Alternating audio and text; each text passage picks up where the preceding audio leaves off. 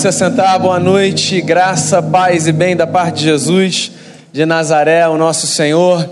Gente, 20 anos, 20 anos de Igreja Presteriana do Recreio, a gente comemora nesse mês de setembro, ao longo de todo o mês. É um tempo tão especial para a gente. Cada domingo a gente vai ter alguém aqui ou para cantar ou para pregar, alguém que abençoa a nossa vida, alguém que faz parte da nossa história.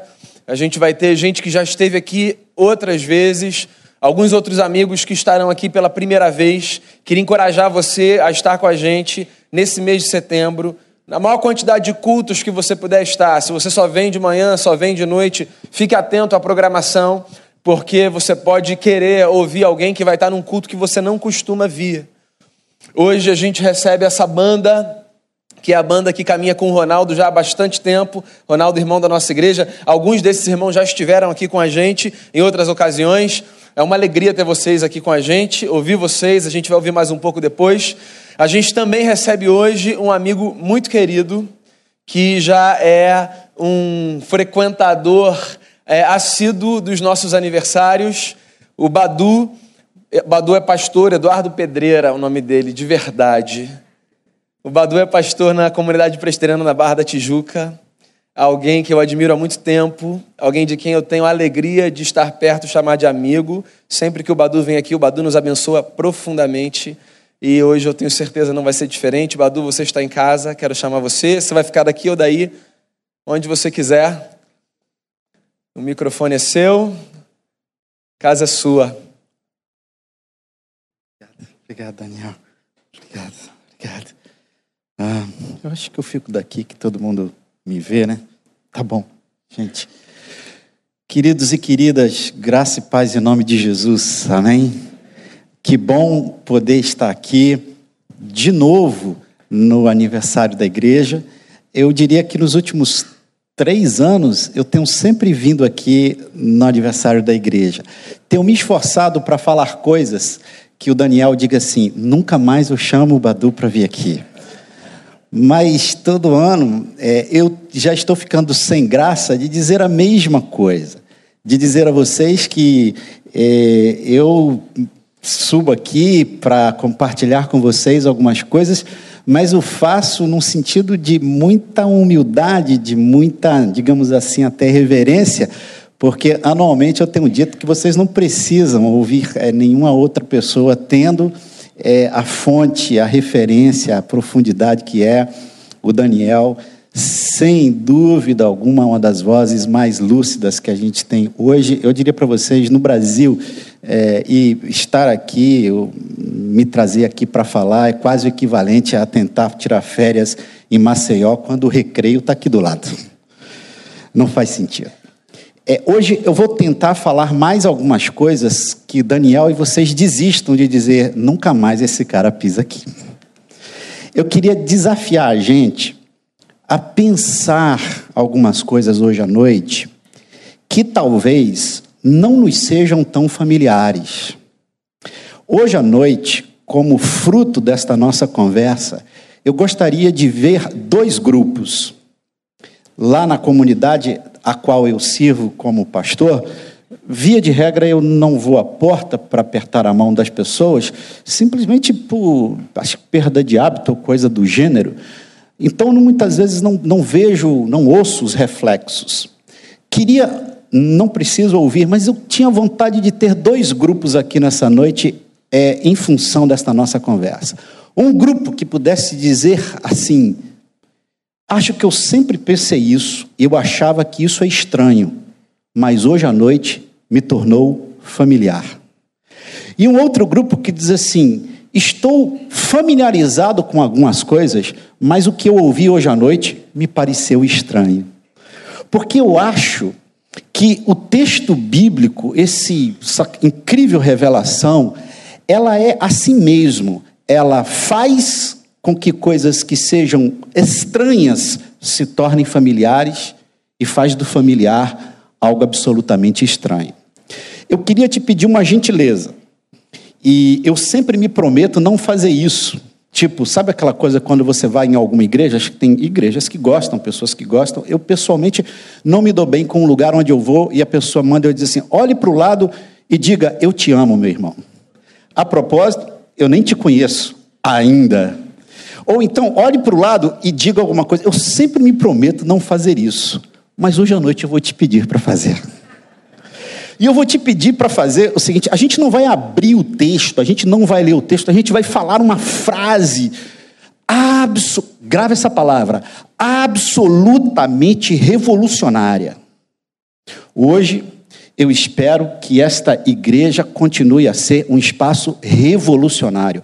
Em tempos de paixão política, revolucionário não tem nada a ver com uma cor nem com uma determinada, determinada tendência. Revolucionária não é uma coisa nova, necessariamente nova, uma coisa que necessariamente a gente nunca viu ou ouviu. Revolucionária é alguma coisa que tem um poder incrível de fazer novas todas as coisas. O texto bíblico é ele é revolucionário. E tem uma frase escrita no Evangelho de João, no seu capítulo 1, notadamente no versículo 1, que é, para mim, uma das frases mais evolucionárias de toda a revelação bíblica. E é esta frase que eu queria que você olhasse para o seu irmão do lado. Não diga eu te amo.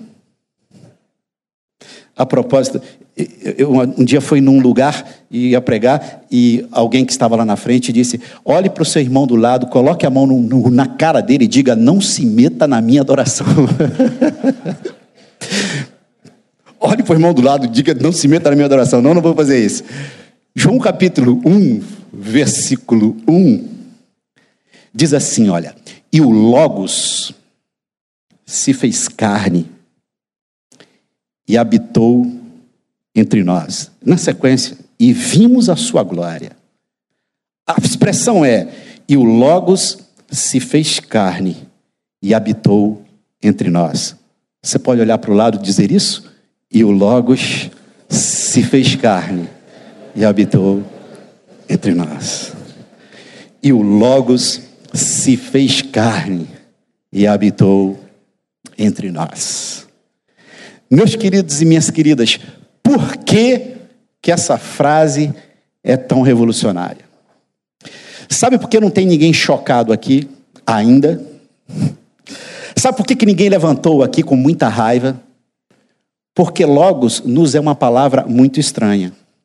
Se eu estivesse falando para um auditório grego, lá pelos idos do primeiro século, se eu dissesse a seguinte frase para um auditório totalmente grego, e o Logos se fez carne e habitou entre nós, as pessoas teriam levantado, teriam colocado o dedo da minha cara, eu teria sido apedrejado, porque eu falei, eu teria falado, melhor dizendo, a maior de todas as heresias para aquele auditório.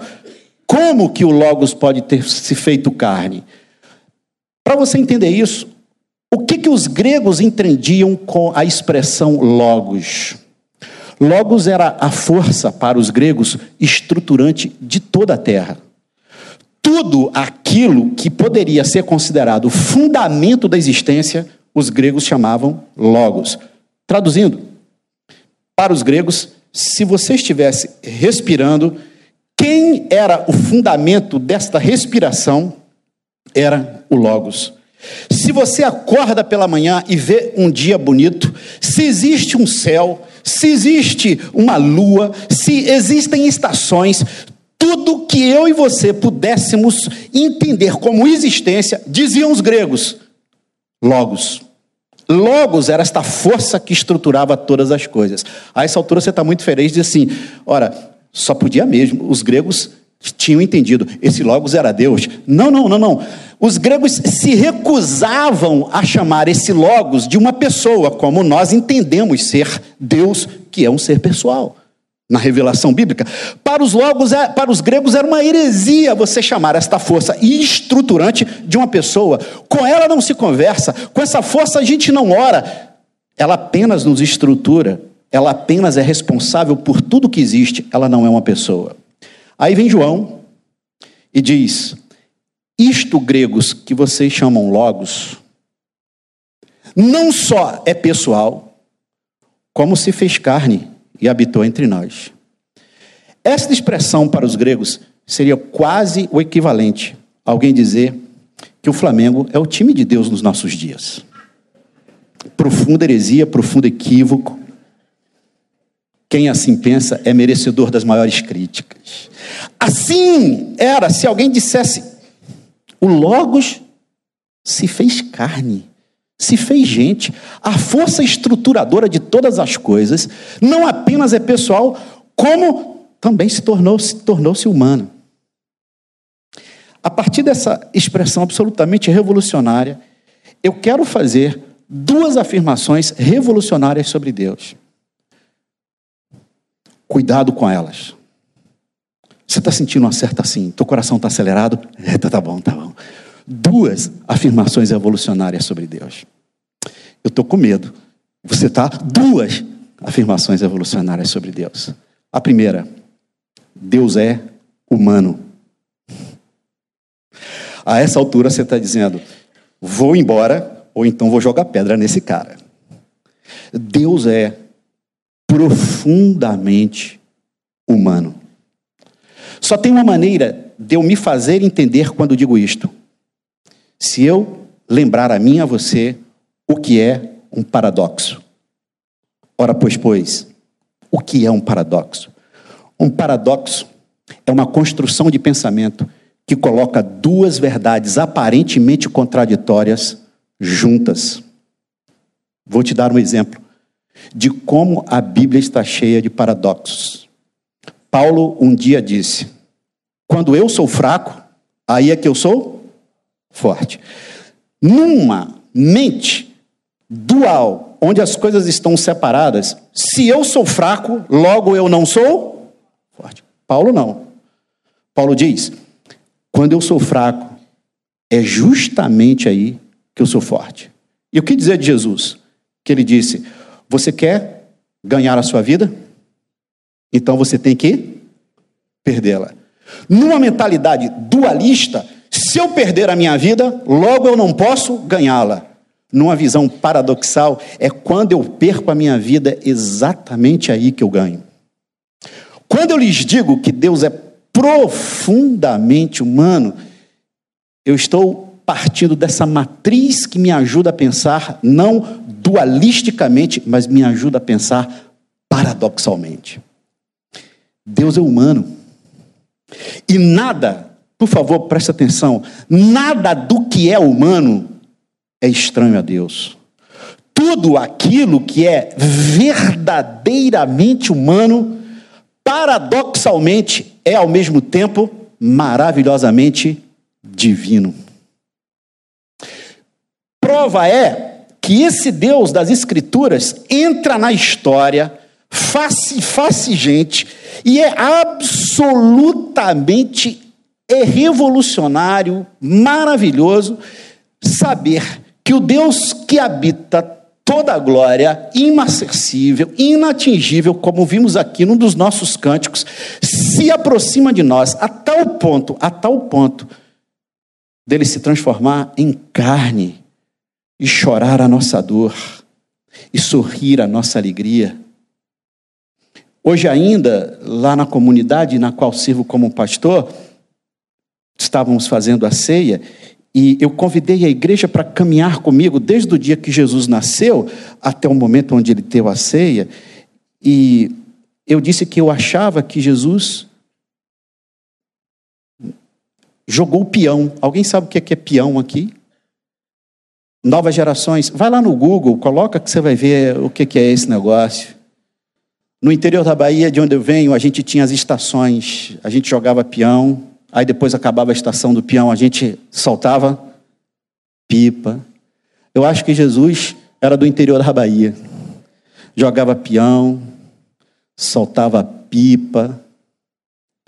E aí, eu, hoje pensando, eu disse assim: quando Jesus chegou lá aos 17 anos, será que Jesus não foi zoado na escola? Ou a gente acha que Jesus nunca olhou para uma menina e sentiu aquele friozinho na barriga, e disse assim: é quem sabe com essa menina eu namoraria. Que Jesus pálido é esse que muitas vezes a gente tem? Porque é um Jesus que a gente, a gente chama de humano, mas a gente esvazia a humanidade. Sabe por quê? Porque a gente teme a humanidade. Sabe por quê? A gente tem tanta dificuldade de entender que a vida de Jesus não aconteceu assim. E agora, três horas da tarde, está na hora de eu abrir os braços e dizer, Pai, nas tuas mãos entrego o meu espírito. E três e quinze. Agora, sabe por que a gente tem tanta dificuldade de encarar, de, de, de trabalhar, de ver essa coisa revolucionária que o texto bíblico nos diz? Deus se tornou gente, se tornou humano. Sabe por que tem tanta dificuldade? Porque a nossa mente é dual, ela é dualista, ela não é paradoxal. A gente está acostumado a dizer que tudo aquilo que é humano vai se perder, tudo aquilo que é humano vai simplesmente acabar, e tudo aquilo que é divino é o que fica. Felizmente, talvez não aqui, mas, poxa, a nossa espiritualidade, a linguagem religiosa é cada vez mais desumanizadora. Você chega muitas vezes, felizmente não aqui, chega muitas vezes em tantos espaços religiosos ou considerados espirituais, e a linguagem é o tempo todo: Senhor, eu não presto para nada, tudo para a tua glória. Como se Deus fosse um ser absolutamente inseguro, narcisista, que o tempo todo a gente precisasse estar dizendo: não, não, é para a tua glória. Não sou eu, não, é para a tua glória. Pois, pois, imagina um diálogo com seu filho sábado de tarde ou no almoço de domingo, de preferência no domingo à tarde ou quando o Fluminense tenha ganho o jogo nem sempre o time do Senhor ganha nos domingos. Imagina esse diálogo, você e teu filho. E teu filho olha para você e diz assim: pai, cara, essa semana eu fiz uma entrevista de emprego, eu fui muito bem, cara. Mas ó, é tudo para tua glória. Imagina dizer assim, poxa, cara, eu olhei, acordei hoje, pai, no espelho, olhei e falei assim, cara, sabe que eu sou bonito? Mas é tudo para tua glória. Lá pelas tantas eu diria: para de dizer isso, cara. Para de ficar reafirmando esse negócio, porque eu não preciso dessa obsessão de você se destruir como ser para me afirmar como ser. Essa mentalidade é dualista. E aí, parece que a gente, quanto mais a gente quer se tornar divino, quanto mais a gente quer se tornar mais espiritual, menos humano a gente fica. E aí, essa preferência é esquisita, porque Deus parece ter feito a trajetória oposta. Para escândalo dos gregos, dos brasileiros hoje, quem sabe até dos argentinos, para escândalo, Deus disse: Eu resolvo me aproximar de você. Eu sou profundamente humano. Poxa, gente. Aí você me diz assim: Não, mas, mas Jesus não pode ter sido tão humano assim, sabe por quê? Porque a humanidade é símbolo de pecado. Quem foi que disse isso? A humildade é humana, a arrogância é desumana. Tudo aquilo que a gente chama de pecado nada mais é do que desumanização. O amor é humano, a violência me desumaniza. Gente, quais são quais são as consequências da gente pensar um Deus humano que se aproximou de nós? Que consequências isso tem para a vida da igreja? Que consequências isso tem para a nossa espiritualidade? Que consequências isso tem para a nossa imagem de Deus? Que consequências isso tem para a nossa casa? Onde a gente entende o seguinte: peraí, peraí, peraí, peraí. Se Deus é humano, e se a humanidade, olha o paradoxo, é uma expressão da divindade, então eu vou parar com essa angústia, com essa divisão. E eu vou te dar aqui duas ou três consequências fantásticas da gente pensar essa coisa assim que Deus é humano. Duas ou três consequências fabulosas. Antes delas, um teólogo iria me ensinar a olhar Jesus e ele disse assim: Quando eu olho para Jesus, eu vejo que Jesus é tão humano, tão humano, que humano assim só podia ser mesmo divino. Por ser tão humano, é que era tão divino. Que consequências? Que consequências tem para minha vida? Que consequências tem para tua vida quando eu percebo que Deus é profundamente humano? Consequência número um. E aqui vai uma coisa muito legal. É, às vezes, a gente precisa de 20 anos para entender uma coisa. Por mais, por mais, por mais que a gente tenha inteligência emocional, a gente precisa de 20 anos para entender uma coisa. Um exemplo. Vocês já viram a relação que as mulheres têm com seus cabelos? Eu diria ser uma relação desafiante. Eu sou casado com a esplendorosa Márcia, que, como mulher, tem uma relação interessante com o seu cabelo. E eu venho acompanhando a trajetória da relação dela com o cabelo dela. Em tempo, no universo feminino, as palavras assumem significado próprio. As mulheres mudam o cabelo, eu acho isso uma coisa maravilhosa. Mas isso impõe a nós, homens, um grau de sensibilidade e de discernimento que naturalmente a gente não tem para perceber a mudança. Não é verdade? Então, há semanas que você chega e, a fim de não cair no erro, você diz assim: meu amor, você mudou o cabelo? Não, meu cabelo é o mesmo. Você falou isso porque pode ser que tenha mudado e eu não tenha percebido. Na semana seguinte, você não fala nada, você não notou o meu cabelo. Observe, meninas, que isso é uma profunda angústia para seres naturalmente desprovidos de sensibilidade. Pois bem, a minha mulher um dia chega em casa, muitos anos atrás, e diz: Vou fazer um permanente no vernáculo, no português, permanente é uma coisa que permanece para. No universo feminino, isso assume um outro significado. Permanente tem um significado muito próprio. Mas mesmo assim, quando ela me falou que iria fazer permanente, eu falei: caraca, as mulheres de fato vão dominar o mundo, porque se vai fazer um permanente, acabou esse negócio da água cair no cabelo, de mudança. Eu confesso a você que foi muito egoísta da minha parte, que eu falei, livrar-me-ei da angústia de ter que perceber mudanças, porque é permanente. Eu falei, meu amor, que coisa fabulosa. Qual não foi a minha surpresa? Aquilo que era permanente não permaneceu para sempre. Tudo bem. Passou-se o tempo, ela chegou em casa e falou: Vou fazer uma definitiva. No vernáculo, no português, definitiva é uma coisa que está definido para. No universo feminino é diferente. Eu gastei 20 anos. Eu gastei 20 anos para entender que quando ela chega para mim e diz que o meu senso estético é ruim, o que ela de fato tem, tem razão, ela não está aqui e me deu ordens expressas de usar mais ou menos esta combinação.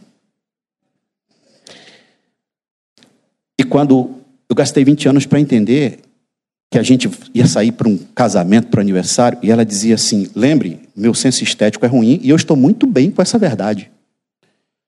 Amor, está combinando? É, problema lógico. Se o meu senso estético é ruim, por que me perguntar isto?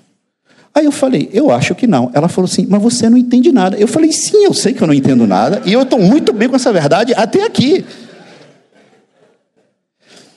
Só que eu gastei 20 anos. Eu gastei 20 anos para entender que quando ela me pergunta sobre o cabelo ou sobre a combinação, ela não quer minha opinião. Ela quer a minha cumplicidade. Ela já resolveu a parada. Ela não está precisando da opinião de um especialista. Ela está precisando de alguém que pare e diga: Eu estou com você, vivendo a experiência com você nesse momento. Mas isso me gastou 20 anos. Se você me perguntasse, qual foi a verdade que você gastou 20 anos para entender?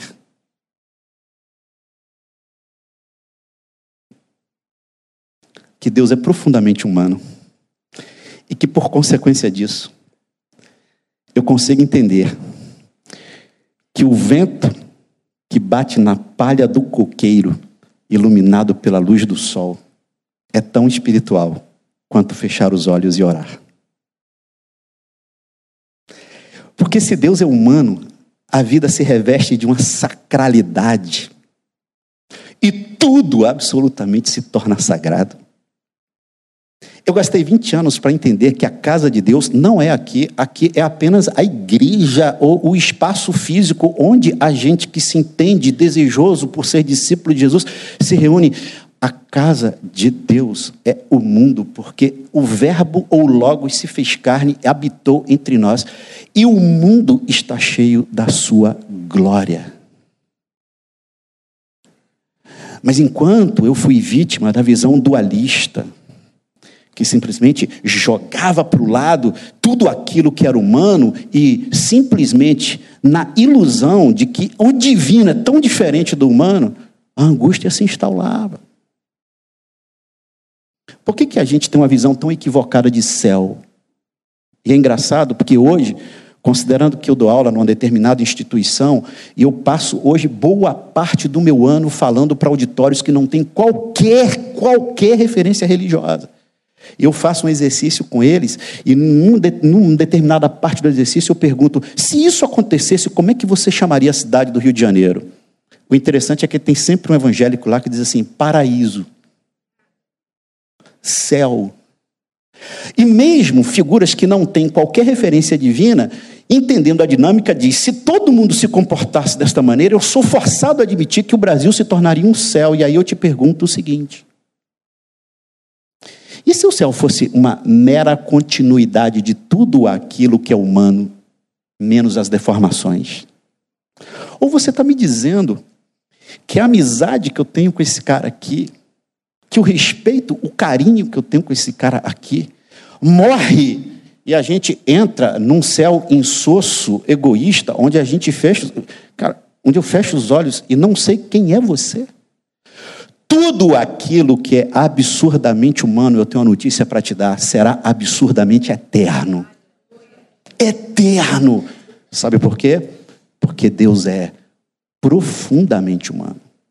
A segunda consequência dessa verdade, sabe o que é? É que uma igreja que entende que Deus é humano, naturalmente será mais humana. E por ser humana, ela vai ser uma igreja mais inclusiva.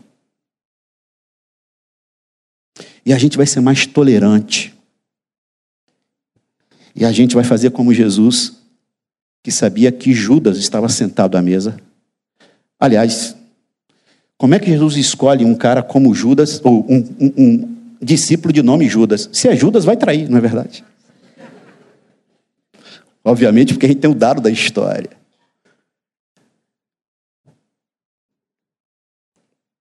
A igreja se torna uma comunidade mais inclusiva, gente. A igreja se torna uma comunidade mais humana. A igreja se torna um lugar onde as pessoas mais esquisitas e mais rejeitadas encontrariam lugar. Não foi isso que Jesus fez? Por ser profundamente humano, atraiu a galera de fora que estava com fome de humanidade e expeliu a galera de dentro que estava com fome de, aspas, divindade. Deus é profundamente humano. Atenção, atenção, atenção. Essa é a primeira verdade. Para ir para a segunda, quer saber onde Deus está? Olha para a pessoa que está do teu lado. Deus está na face do outro. E você sabe uma coisa que eu entendo? Sabe por que, que, eu, sabe por que, que eu venho à igreja? Sabe por que, que eu preciso da igreja? Olha, olha as frases loucas que a gente fala. Eu vou para a igreja para me encontrar com Deus. Eu quero dizer um negócio para você. Eu vim para a igreja hoje para rever Damião, para rever Daniel, para encontrar Cléo, minha amiguinha que eu estou vendo ali, Milton, Eliane, tantos outros que eu estou vendo aqui. Deus eu tenho em casa, não preciso vir aqui. A nossa linguagem é tão desumana, é tão despersonalizada, que a gente diz assim, cara, eu vou para a casa de Deus encontrar só Deus. Não à toa a gente fecha tantos olhos. Deus está na face daquele que está ao nosso lado. Por isso, o rosto de Deus se desenha no rosto da comunidade. E aí, meus caras, olha as frases desumanas. Eu tô louco para me aposentar, para eu me dedicar ao serviço a Deus, hoje você está dedicando esse serviço a quem? Sou motorista de ônibus, estou doido para me dedicar ao serviço a Deus. Cara, que desumanização. Deus é profundamente humano. Vem agora uma outra verdade revolucionária. Deus é um mistério. Mistério. E como sendo um mistério, Deus não está reduzido nem à palavra Deus. Se nós tratássemos Deus como um mistério, nós perderíamos a arrogância de dizer: tenho absoluta convicção de que Deus não é isto e não está aqui. O mistério é irritante, porque o mistério desafia o meu controle. E eu não gosto de entrar em relações onde eu não tenha controle. Deus é mistério. Mistério absoluto, e como tal, ele simplesmente impõe para mim uma postura de adoração, não de resolução esquemática. Eu gastei 20 anos para deixar de ler menos teologia e começar a ler mais poesia, porque eu entendi que a poesia e a arte é a linguagem do mistério, mais do que da dogmática, ou mais do que disto ou daquilo. Deus é mistério absoluto e como tal, e como tal, eu não resolvo um problema porque ele não é problema, eu não decifro um enigma porque ele não é um enigma, ele é um mistério.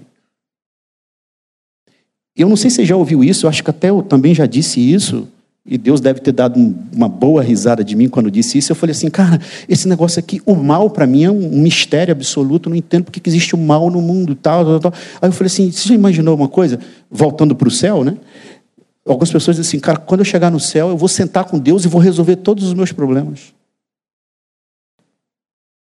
Posso te dar uma notícia? Primeiro, quando a gente adentrar, ó, os portões do céu, Vamos ficar aí. Você vai ver a miríades de anjos dizendo: Nesse. Primeiro já tem isso, né? Uma adoração eterna. Segundo. Segundo. O que, que acontece quando com seu namorado, com seu marido, enfim, com a pessoa que significa, você vai ao cinema, você assiste um filme, sei lá, uma novela, não sei o que. E você olha aquela cena. E você é tão tocado na alma, tão tocada na alma, que as lágrimas te descem. E a única coisa que você diz é: Ah, ah, ah. Imagina um infeliz chegar nesta hora e dizer assim: Me explica o que você está sentindo.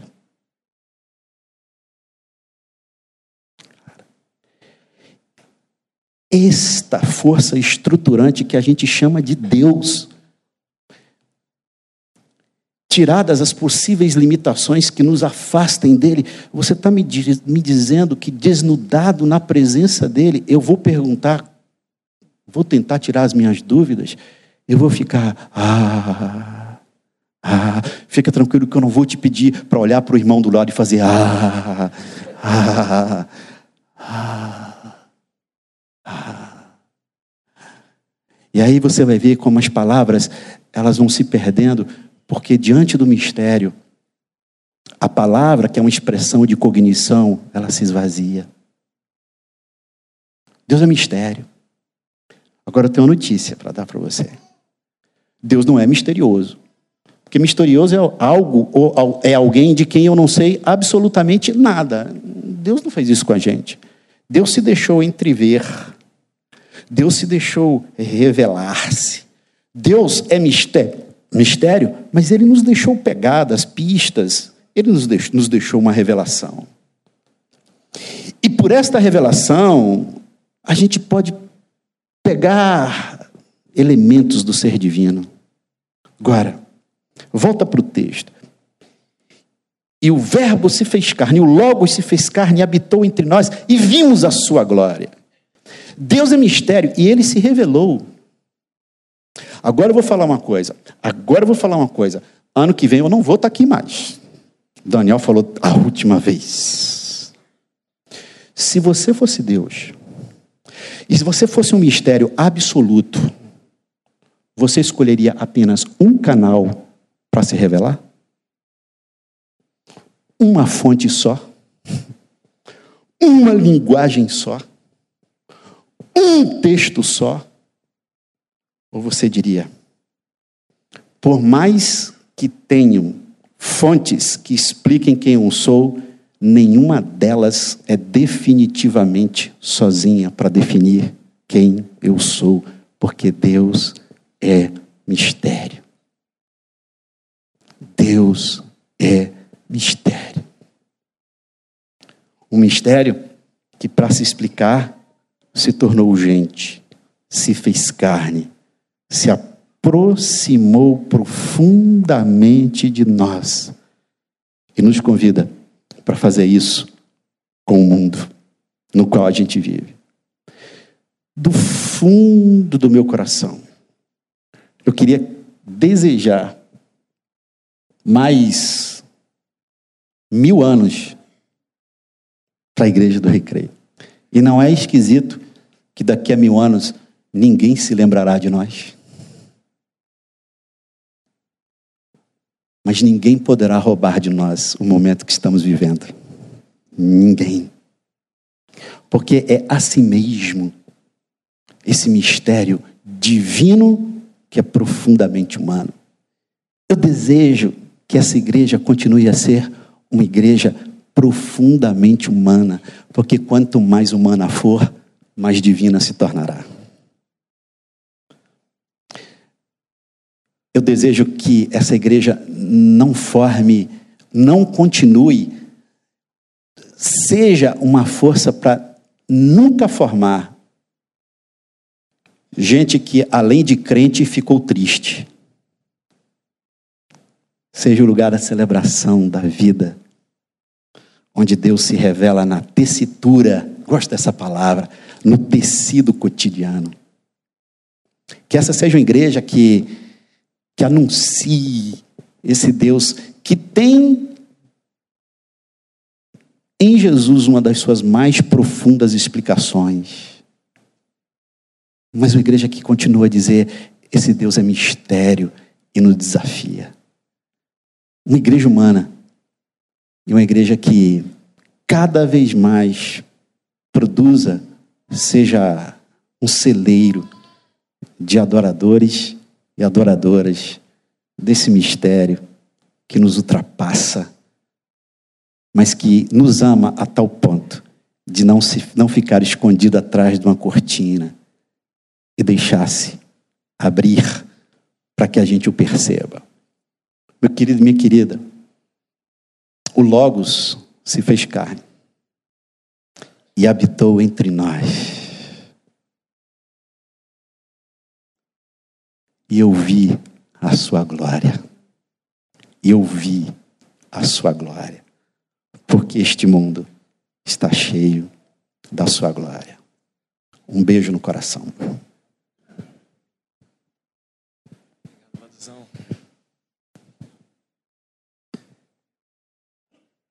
Irmãos e irmãs, todo ano o Badu fala, Daniel não vai me trazer de volta, mas ele é um amigo que faz o elogio mais bonito de mim, não é?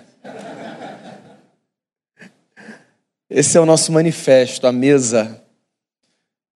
O pão, o vinho, a proclamação que a comunidade dos discípulos faz de que Deus tomou forma, virou gente, viveu, morreu e tomou a vida ao terceiro dia. Essa é a mesa dos discípulos de Jesus de Nazaré. E tendo ouvido o que nós ouvimos, que estamos diante do mistério que é Deus, e da humanidade que carrega em si a face do eterno, tendo ouvido o que ouvimos, eu quero convidar você para se aproximar da mesa em gratidão e temor, em adoração ao Jesus que apresentou a você a face do Pai. Quero chamar os presbíteros dessa casa aqui à frente. Você que visita a gente, você é nosso convidado. Essa mesa não é dessa igreja local. Essa mesa é da comunidade dos discípulos de Jesus de Nazaré. A gente vai orar, a gente vai receber o pão, o cálice, e eu quero pedir que você aguarde as instruções para que a gente participe junto da ceia do Senhor. Quero dar uma orientação a você, diante do que você ouviu, sobretudo de um pedaço dessa fala que nos faz lembrar que Deus está na face do outro, eu queria encorajar você diante do pão e diante do cálice, ao expressar a sua devoção a Deus, orando por alguém. por alguém que está aqui ou por alguém que não está aqui. 20 anos de igreja presbiteriana do Recreio. Há muitas pessoas que já passaram por aqui que não estão, que talvez sejam pessoas pelas quais você pode orar nesse momento. Há pessoas que não fazem parte dessa comunidade de fé, mas que talvez sejam aquelas nas quais você vê a face do Eterno ou deseja ver e pelas quais pode e deve orar. Quando você recebeu o pão e quando você recebeu o cálice, não permaneça como um espectador desse momento. Participe desse momento com a sua alma e com o seu coração. E se aproxime de Deus, se aproximando no coração e da mente daqueles pelos quais você tem o privilégio e a graça de orar. Nós vamos orar então, mais uma vez, e vamos distribuir os elementos. Um, dois, três, quatro, cinco, seis. Tuninho, você pode nos ajudar?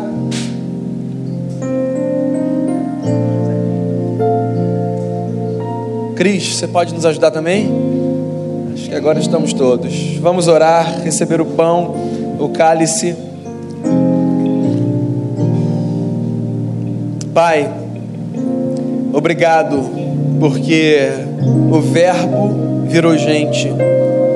Obrigado porque a face do Deus invisível, como disse o apóstolo Paulo, pôde ser vista na pessoa de Jesus de Nazaré.